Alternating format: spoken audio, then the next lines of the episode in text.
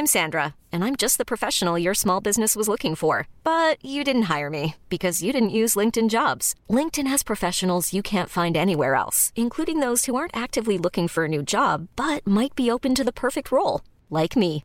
In a given month, over 70% of LinkedIn users don't visit other leading job sites. So if you're not looking on LinkedIn, you'll miss out on great candidates like Sandra. Start hiring professionals like a professional. Post your free job on linkedin.com/achieve today. Eu sou Mário Persona e essas são as respostas que eu dei aos que me perguntaram sobre a Bíblia. Quando nós falamos sobre batismo, é importante entender alguns aspectos. Existem três esferas às quais podem, ah, às quais podem pertencer uma pessoa. Efésios 4, de 4 a 6, lendo essa passagem toda, nós vamos encontrar um círculo grande que abrange toda a humanidade, para a qual existe um só Deus e Pai, Pai aí no sentido de Criador, e esse círculo grande inclui todos os homens. Lembre-se da teoria dos conjuntos. Depois, dentro desse círculo grande, existe um círculo menor, uh, que é o círculo do um Senhor, uma fé, um batismo. E a esfera à qual pertencem todos os que são batizados com o batismo cristão, ou seja, pessoas que passaram a levar sobre si o nome de Cristo, são chamados de cristãos.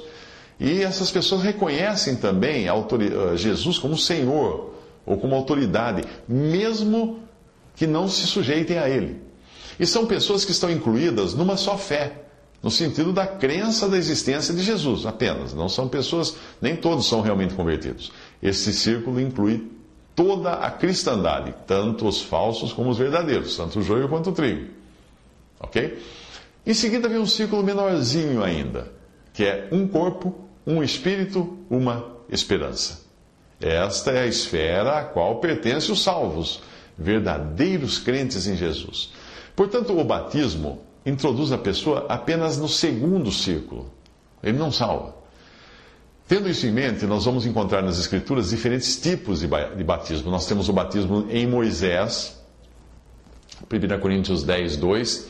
Independente de sexo ou idade, todos os que saíram do Egito foram batizados em Moisés, inclusive as crianças. A maioria não chegou a Canaã. Muitos eram incrédulos, como fala em Hebreus 3,19, e não aproveitaram a palavra ouvida por não ter sido acompanhada de fé, como fala em Hebreus 4:2. Depois você tem também os batismos judaicos, em Hebreus 6:2 e Hebreus 9:10, também chamados de abluções, em Marcos 7, de 3 a 4. Aí você encontra o batismo de João para arrependimento em Mateus 3:11 e para perdão em Marcos 1:4, Lucas 3:3. E se você ler Atos 19 de 3 a 5, vai ver que não se tratava de um batismo cristão porque os que foram batizados por João Batista precisaram ser batizados de novo. Aí você tem o batismo cristão, e aqui é que entra o assunto do círculo cristão, onde é introduzido o batismo, ou o batizado, não é? Ah, e esse círculo inclui tanto, pessoas, tanto os falsos como os verdadeiros. O batismo não distingue quem é salvo. O batismo distingue quem toma sobre si, voluntariamente ou não, o nome de Cristo. Então o batismo não regenera e nem pode salvar uma alma. E o batismo também não tem ligação com João 3,5, porque em João 3,5 fala do novo nascimento. Aquela água não é água de batismo que fala ali. Ninguém é regenerado pelo batismo. E você poderá perceber que a regeneração de uma alma só acontece por meio da palavra de Deus e pelo poder do Espírito Santo, dando nova vida, novo nascimento e uma nova natureza para a pessoa. Tem muitas passagens que falam disso. O batismo ele efetua uma mudança de posição. O batizado ele passa a identificar-se com o nome de Jesus Cristo e entra então para o círculo que é reconhecido em toda a humanidade como sendo o círculo cristão, da cristandade.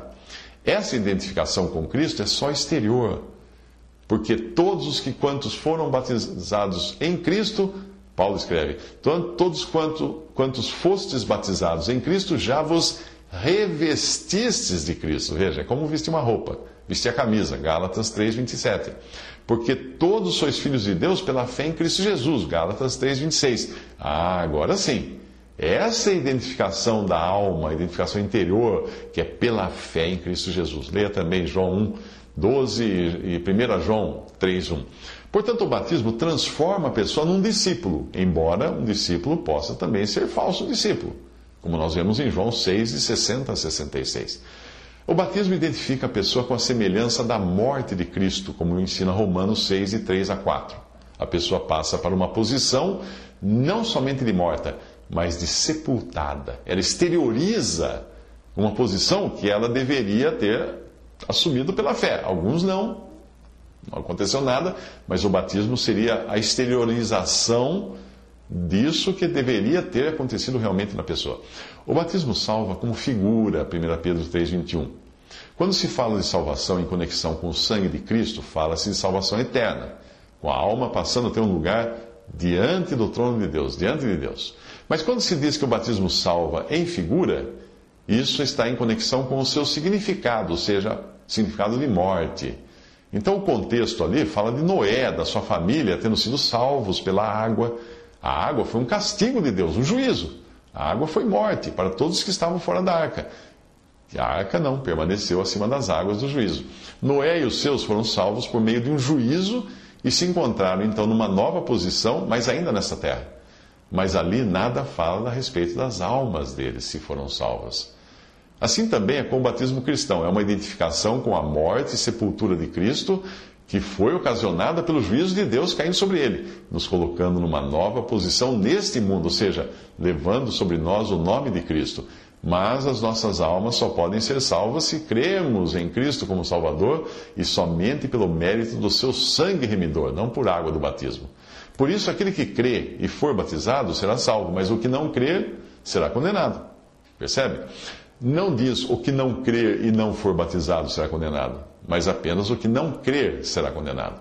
Então, resumindo, primeiro, o batismo em Moisés identificava o povo com ele, com Moisés. 1 Coríntios 10, 2 fala isso. E o fato de ter sido um batismo de toda uma nação difere do nosso batismo, que é individual. Mas esse fato não altera a verdade de que o batismo, de um modo geral, identifica o batizado com aquilo ou aquele a que ou a quem ele é batizado. Percebe? Eles foram batizados em Moisés, a Moisés. Uh, segundo, segundo ponto, o batismo de João era um batismo de arrependimento para perdão de pecados. Mateus 3,11, Marcos 1,4, Lucas 3,3, Atos 13,24. E esse batismo de João Batista tinha em vista uma vida conforme os preceitos ditados por João.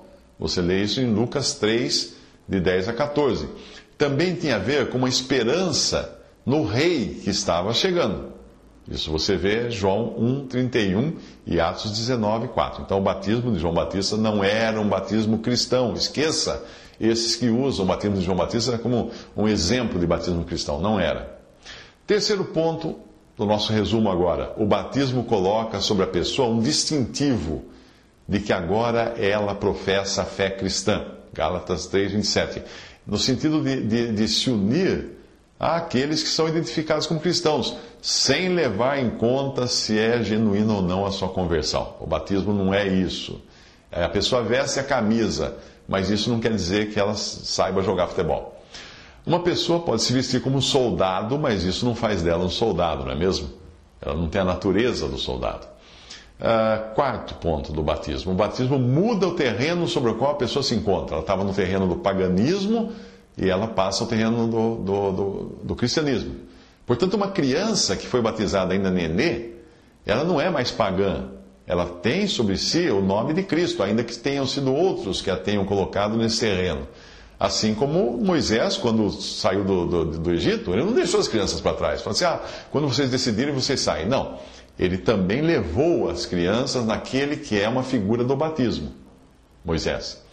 Uh, quinto, quinto ponto o batismo inicia a pessoa no discipulado também sem levar em consideração se é uma pessoa verdadeira ou não, um discípulo ou não verdadeiro.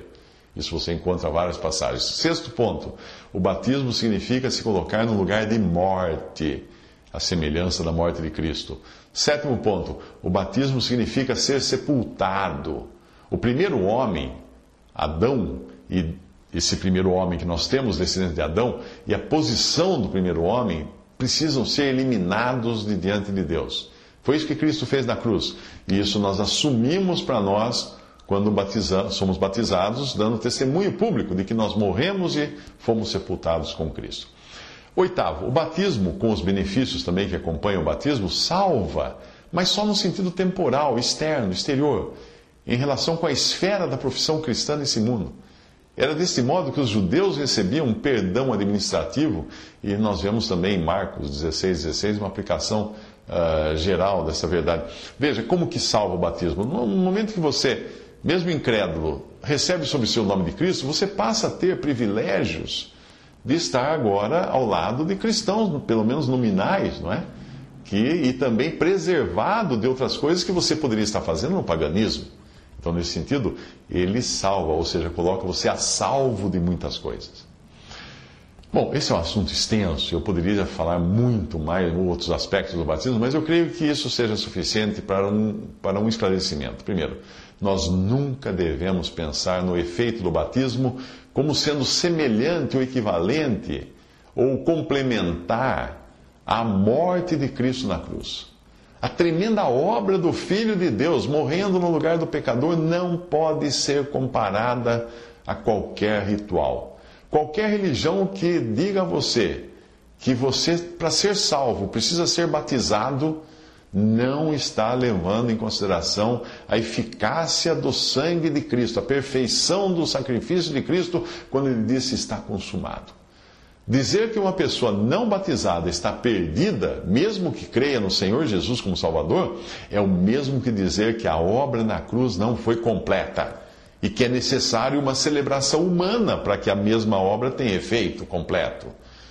Então, que nós possamos olhar reverentemente para o valor inestimável do sacrifício de Cristo na cruz, o único meio de sermos salvos.